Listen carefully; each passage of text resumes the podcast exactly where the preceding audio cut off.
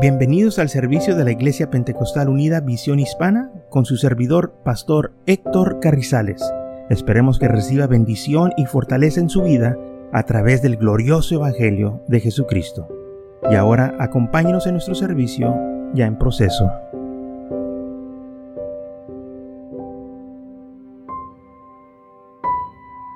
Saúl empieza a echarle la culpa al pueblo, pero Samuel le dice, la obediencia es mejor que el sacrificio. Y tú no obedeciste al Señor, has desechado sus mandamientos. Entonces, así como tú desechaste los mandamientos del Señor, los hiciste a un lado, Él también te va a hacer a un lado a ti.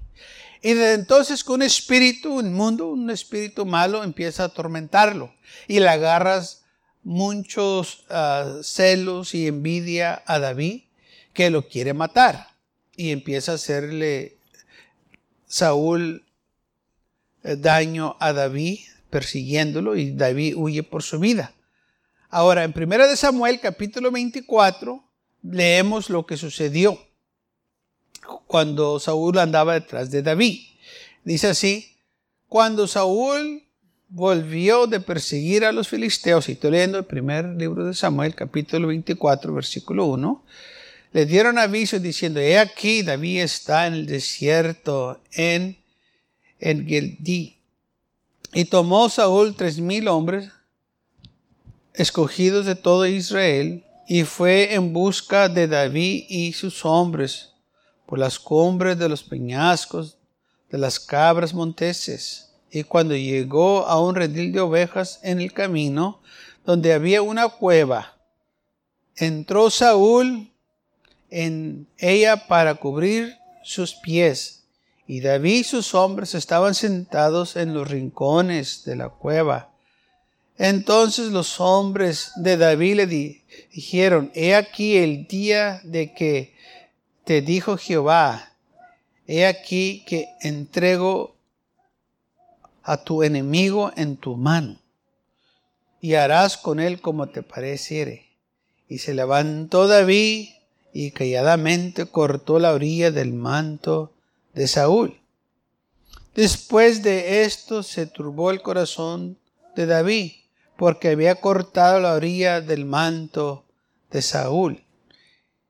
Y dijo a sus hombres, Jehová me guarde de hacer tal cosa contra mi Señor, el ungido de Jehová, que yo extienda mi mano contra él, porque es el ungido de Jehová.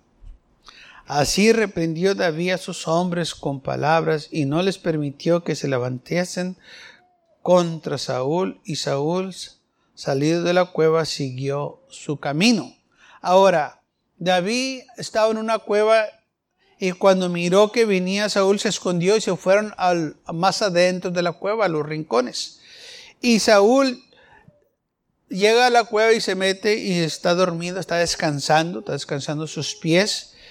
Y le dicen los hombres de David, es tu oportunidad de matarlo, de hacerle daño. Y David se acerca a Saúl, pero no le hace daño, sino que nomás le corta un pedazo de su manto. Pero dice la Biblia que después David se sintió mal en su corazón, se molestó en su corazón, se turbó, porque había cortado la orilla del manto de Saúl. Y dijo a sus hombres, Jehová me guarde de hacer tal cosa contra mi Señor, el ungido de Jehová, que yo extienda mi mano contra él. Fíjese lo que dice, porque es el ungido de Dios aunque él ande mal, aunque él hizo cosas que no debe de, haber hecho, yo no tengo la autoridad de levantarme contra él. Sí, me hizo mal y quizás me quiere hacer mal. Pero David sabía que no era el lugar de él. De quitar a este hombre de esa posición, porque Dios lo puso. Y si Dios lo puso, pues Dios le iba a quitar. Por eso David se le dice que era el hombre tras el corazón de Dios. Porque él entendía ciertas cosas que muchos no entendían. Eh, este hombre todavía es el ungido de Dios, aunque esté equivocado. Dios lo puso, lo ungieron con aceite. El Espíritu del Señor vino sobre él. Quizás no me parezca lo que está haciendo, pero eh, ese es el problema del Señor. Y David, hermano, se dio cuenta de que aún este, tomando la espada y cortándole la orilla, la orilla de su manto, él estaba equivocado, porque él no debería de haber hecho eso, porque este hombre todavía es ungido de Dios. Y entonces David se sintió mal en su corazón, porque había extendido su mano. Dice, Dios me guarde que yo extienda mi mano sobre el ungido del Señor y también reprendió a sus hombres y no les permitió que se levantaran contra Saúl. Dice, no, ni yo lo voy a tocar, ni ustedes lo van a tocar. No van a hacerle a él ningún daño, ni tampoco van a hablar mal de él. ¿Por qué? Porque también dice la Biblia eso. En Éxodo 22, versículo 28, dice, no jurarás a los jueces ni maldeciréis al príncipe de tu pueblo. Éxodo 22, versículo 28. No vas a hablar mal, no vas a decirle, decirle mal, no vas a hablar más cosas de él, no vas a destruir su carácter. ¿Por qué? Porque Dios lo puso. Es el ungido de Dios. No, pues es que él hizo esto y hizo el otro. Bueno, así como tú te equivocas, él también se equivoca. Tan fácil así. Tú no tienes derecho de quitarlo porque tú no lo pusiste. Entonces nosotros tenemos que acordarnos que el Señor nos pide que honrenos lo que Él ha hecho. Él puso a este hombre llamado Saúl en el trono.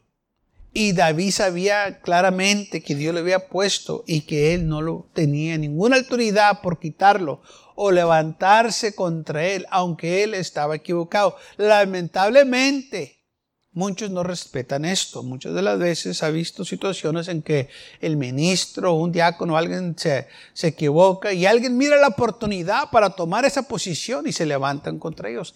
Qué equivocados están. Dios no bendice eso, hermanos. Nunca lo ha bendecido y nunca lo va a bendecir, porque va totalmente contra su voluntad.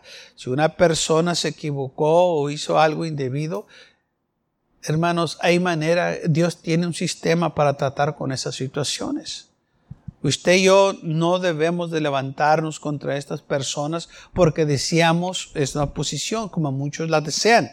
Y miran una oportunidad eh, para ellos estar ahí. Pero lo que ellos no saben, que así como ellos llegaron ahí, alguien más también va a hacer lo mismo contra ellos. Porque lo que uno siembra es lo que va a cosechar. Tan fácil así. Si uno agarró una posición o quiso, eh, tomó ventaja de una caída de alguien, por eso dice la Biblia que no nos regocijemos cuando alguien cae. No debes hacer, no, no mires eso como una oportunidad, como muchos lo hacen. Porque él todavía es un ungido de Dios. No, pues es que hizo lo que hizo, pues sí. Porque es hombre, es mujer, son, somos humanos eso no nos da a nosotros la autoridad de quitarlos o de hablar mal de ellos. No importa, hermano, que la persona se haya equivocado. Aún, mire, eh, me voy a adelantar un poco, pero cuando Pablo estaba siendo interrogado en Hechos capítulo 23, en el Nuevo Testamento, trajeron a Pablo ante el concilio y hubo algo que sucedió que a Pablo no le pareció. Vamos a leerlo. Hechos capítulo 23, versículo 1. Cuando trajeron a Pablo ante el concilio para que diera cuenta por lo que estaba haciendo, dice esto. Entonces Pablo, mirando fijamente al concilio, dijo, varones hermanos, yo con toda buena conciencia he vivido delante de Dios hasta el día de hoy. O sea, Pablo nos estaba hablando diciendo su vida, lo que él ya está viviendo, haciendo. Y el sumo sacerdote Ananías ordenó entonces a los que estaban junto a él que le golpeasen en la boca. Entonces Pablo le dijo, Dios te golpeará, a ti pared blanqueada. ¿Estás tú sentado para juzgarme conforme la ley y quebrantando la ley me mandas golpear? Los que estaban ahí le dijeron algo. O sea, a Pablo lo estaban interrogando. Y el sumo sacerdote tomó la decisión de mandar a Pablo que lo cachetearan, porque él sintió que Pablo estaba diciendo mentiras, que era un falso. Y le dijo a, un, a uno que estaba ahí enseguida de él, a un guardia, dale una cachetada a ese por mentiroso. Y van y le dan una cachetada y Pablo reacciona como humano, se molestó porque alguien lo cacheteó y dijo, Dios te golpeará a ti. Le apuntó al sumo sacerdote, le dijo, pared blanqueada. Estás tú ahí para juzgarme. Tú eres el, juez, supuestamente debes juzgar eh, justamente. Mira lo que estás haciendo. Estás fuera de lugar tú. Y, y dice la Biblia en el versículo 4 que los que estaban presentes dice, al sumo sacerdote de Dios en juras. ¿Estás reprendiendo al sumo sacerdote? Y Pablo dijo, no sabía, hermanos, que era el sumo sacerdote, porque escrito está, no maldicirás a un príncipe de tu pueblo. Pablo mismo dijo, me equivoqué. Sí, él hizo mal, no debería de golpearme. Pero yo también hice mal en reprenderlo, no debía reprender, no es mi lugar. Pablo citó aquí Éxodo 22, 28. No enjugarás a los jueces ni maldicirás al príncipe de tu pueblo. No maldicirás a un príncipe de tu pueblo. Ahora, ¿el sumo sacerdote se salió de orden? Sí. ¿No debería de mandarlo cachetear? No. ¿Hizo mal? Claro que sí. Pero sabe, con el tiempo Dios lo quitó de ser sumo sacerdote. Ahora, Pedro Pablo se equivocó y dijo, es cierto, no debería yo de maldecir, al, a decirle o reprender a este hombre porque es el ungido de Dios. Dios lo puso, Dios lo va a quitar y Dios lo quitó. ¿Ah? Hermanos, el Señor está en control. No todas las cosas que suceden son justas, son injustas. Ah, hay mucha injusticia. Estaba leyendo hace poco que un hombre por 27 años estuvo encarcelado. Pero hace poquito lo estuve leyendo hicieron cuenta que fue inocente, que era inocente todo el tiempo. Pero porque era hombre de color, alguien dijo, él fue y él fue y vámonos, y le dieron cárcel. 27 años, qué injusticia, ¿no cree usted? ¿Y qué pasó? ¿Quién le va a hacer justicia?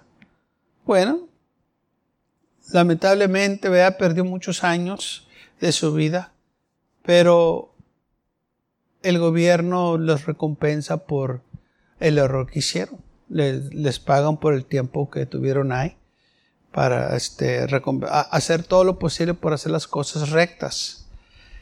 Y nosotros tenemos que este, entender que estamos viviendo en un mundo malo, hay mucha injusticia, y somos humanos y lamentablemente mucha gente se equivoca, muchas veces hay, hay racismo, hay, hay este, envidias, hay, todo, hay toda clase de situaciones, hermanos, allá afuera.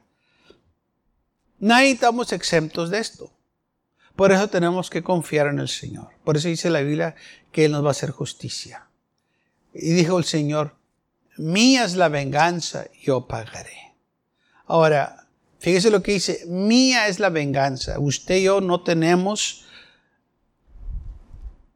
la autoridad para vengarnos. Puede vengarse, pero está equivocado si lo hace. ¿Por qué? Porque la venganza no es suya, es del Señor. El Señor dice, eso es mío. Yo me voy a encargar de eso. Tú déjamelo a mí. Y si usted se lo deja al Señor, el Señor hace justicia todo el tiempo ha hecho y lo va a seguir haciendo.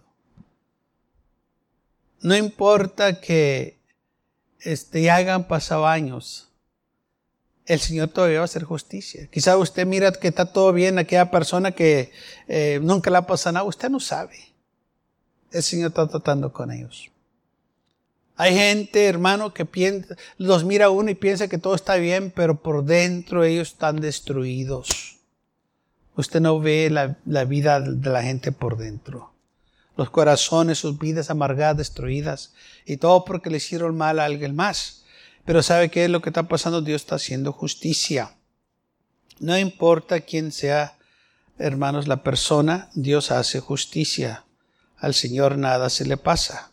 Ahora aquí este Ananías, él tuvo su fin. Y fue un fin muy terrible. Y Pablo, claro que se este, arrepiente lo que dijo, porque, y él dijo, yo no sabía que era el sumo sacerdote.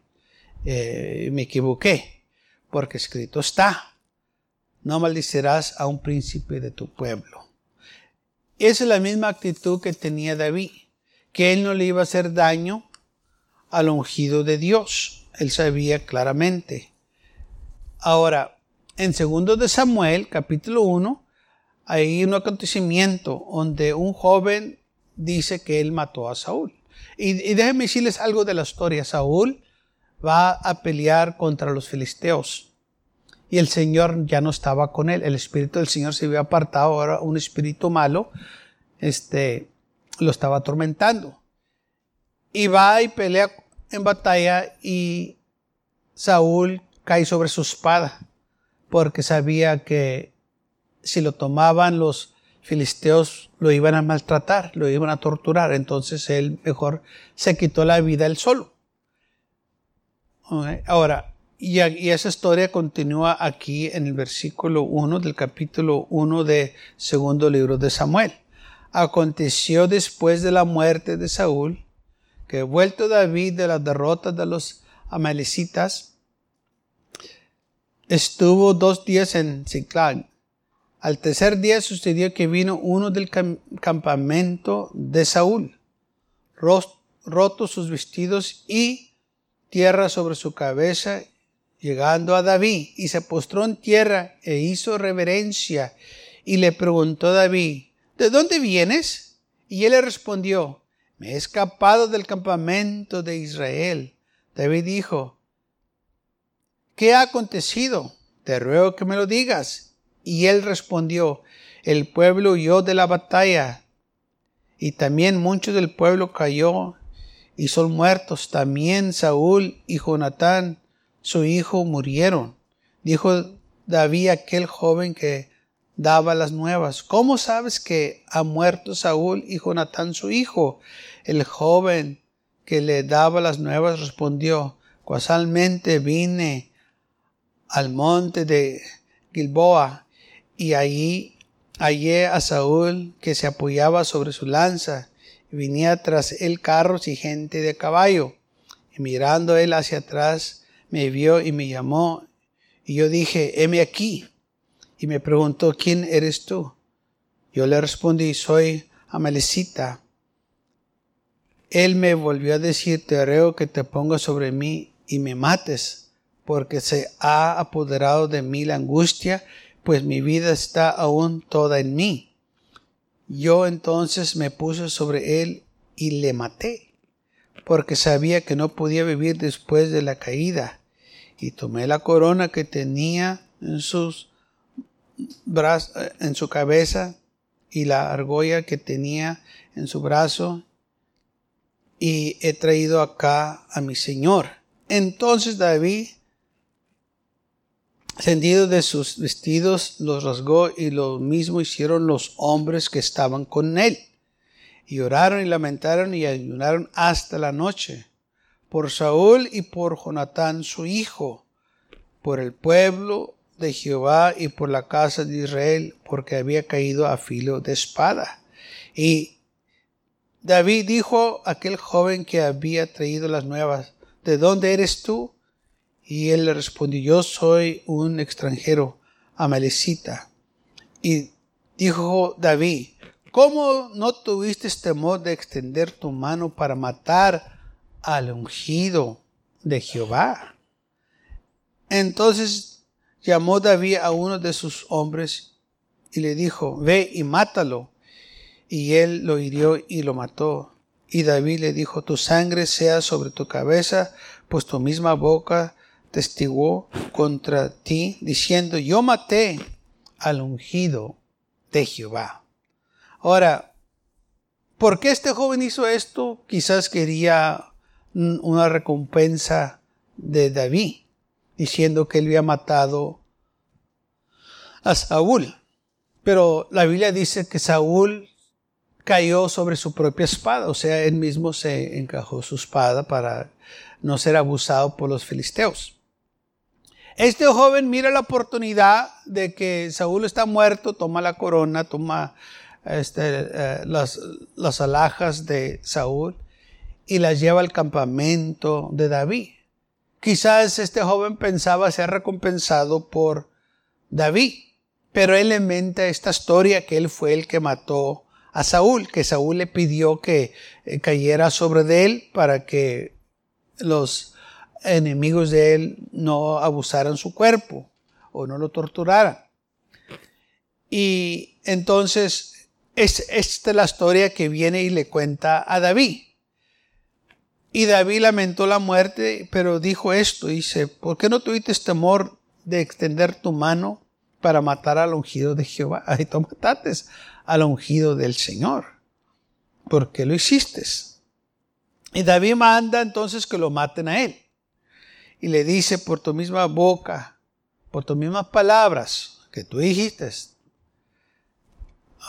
tu sangre sobre ti, por haber matado al ungido de Jehová. Claro que no lo mató, pero él dice, pero él dijo que lo mató, entonces, bueno, lo mataste, tú dices, David no sabía al momento que es lo que había sucedido. Pero algo que sí vemos aquí, aunque ah, David este, sabía que Saúl estaba mal, y este joven también sabía que Saúl mismo había muerto, todavía le dicen que es ungido de Dios. Dios lo puso y Dios lo quitó. Y Dios ya lo había quitado, más que este joven estaba diciendo que él lo había matado. Y lamentablemente pagó con su vida porque inventó esta historia. Déjenme decirles algo, hermanos. Tenemos que tener mucho cuidado. Muchas veces la gente se jacta como ellos quitaron a tal persona de tal lugar, tal posición yo lo quité o yo esto y yo lo otro porque no andaba bien. Tú no tienes la autoridad para decir eso ni hacer eso. Y esos que lo hacen no saben que se están metiendo en un problema personal con el Señor. Porque el Señor puso a esta persona ahí, tú no. Por eso Él llama, el ministerio es un llamado. ¿Ok? Eso eh, es algo que Dios hace. Nadie te puede llamar para ser ministro, solo Dios. Ni tu esposa, ni tus hijos, ni tus amigos, ni tu mamá, ni tu papá. Nadie te puede llamar a ser ministro de Dios, solo el Señor. Es es un llamado. Y si una persona no tiene ese llamado, no importa qué es lo que haga, no es ungido de Dios. Tan fácil así. Lamentablemente muchos se han olvidado esto. Yo he conocido hombres que eh, con su propio dinero han, han, hecho edificios que quieren ser pastores y sabe que ahí están los edificios solos porque no tuvieron el llamado. Sí, del momento sí fue gente, era una novedad y andaban todos este, eh, entusiasmados, todos alborotados pero con el tiempo todo eso empieza, tú sabes, la novedad se empieza a decaer. Y luego después ya no queda nadie. Sí, ahí están los edificios todavía, pero la gente ¿dónde está? ¿no? El ministro está, pues ya ni él va. porque no tuvo el llamado. Y la cosa es que esto no sucede de la noche a la mañana, hermanos, o de, un día a otro. Tarda tiempo, sí, la novedad dura un tiempo. Pero porque no es de Dios, va a cesar todas esas cosas. Porque no está el llamado ahí. Tiene que haber ese llamado. Y por eso esta gente que anda buscando la oportunidad, cuando mira una oportunidad, ah, sí, eh, esta persona ya falló, entonces aquí me voy a colocar, estás equivocado. Si Dios no te habló, ni para qué le hagas. Si no tienes el llamado, no tienes la unción, no estás ungido. Estamos hablando del ministerio, la unción del ministerio. Y los que están ungidos, ellos van a dar cuenta a Dios. Por eso dice Pablo que todos vamos a aparecer ante el tribunal de Cristo para dar cuenta por nuestras obras. Eh, los ungidos de Dios son responsables para dar cuentas a Dios. Nadie, se va a salir con la suya. Si la persona hizo mal, Dios los va a llamar a cuenta. Por eso usted no tenemos que preocuparnos que cada persona hizo esto. Está en las manos de Dios. Dios le habló, Dios lo va a quitar. Yo no me voy a meter en ese asunto. La Biblia dice que no me meta en asuntos ajenos. Así que, ¿para qué me meto allá?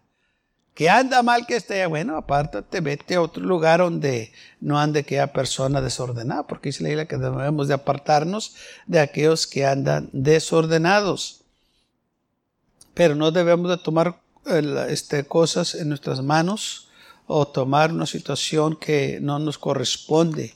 Y recordemos lo que dice la Biblia, no jurarás a los jueces ni maldicirás al príncipe de tu pueblo. Y aquí vemos que David, hermanos, aunque Saúl estaba mal, no dijo ninguna cosa mala contra Saúl, no maldijo a Saúl, no le quitó la vida, nada. Lo único que hizo que después le pesó, que le cortó un pedazo de su manto y aún se sintió mal y dijo, Dios me guarde de tocar a este hombre porque es el ungido de Dios.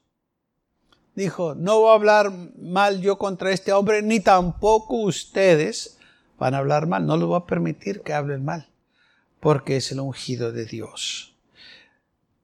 Y por eso David tuvo gran éxito, hermanos, con las cosas del Señor, porque él respetó las cosas del Señor. Y el Señor se agradó con lo que David hizo. Salmos 39, versículo 1. Fíjese lo que dice David. Yo dije, atenderé a mis caminos para no pecar con mi lengua. Guardaré mi boca con freno, en tanto que el impío está delante de mí. Entonces, el salmista dijo, atenderé mis caminos. Yo me voy a cuidar lo que estoy haciendo. Voy a tener cuidado para no pecar con qué? Con mi lengua. Yo no quiero decir nada malo, de decir cosas. Póngale que sean ciertas, pero no es derecho mío de decirlo. No es mi lugar. Yo no voy a decir tal cosa. Guardaré mi boca con freno. Me voy a enfrenar mejor. No voy a decir nada no es mi lugar. Que Dios se encargue de esa persona. Tenemos que aprender esto nosotros para no equivocarnos, porque hay consecuencias con aquellos que se levantan contra los ungidos de Dios, contra los que hablan mal, con, con los que murmuran, contra los ungidos de Dios, porque la ira de Dios viene sobre los hijos de desobediencia. La Biblia dice claramente, no toquéis, dijo a mis ungidos, ni hagas mal a mis profetas. Y usted no los debemos de tocar, no debemos hacerles daño, tocarlos de ninguna manera, hacerlos, este, hablar mal de ellos, ni decirles mal, porque son ungidos de Dios. Al contrario, oramos por aquellos que eh, andan equivocados, que están fuera de la voluntad de Dios, que el Señor tenga misericordia de ellos, que se arrepientan de sus pecados. Porque la ira de Dios va a venir sobre ellos también. Nadie está exento.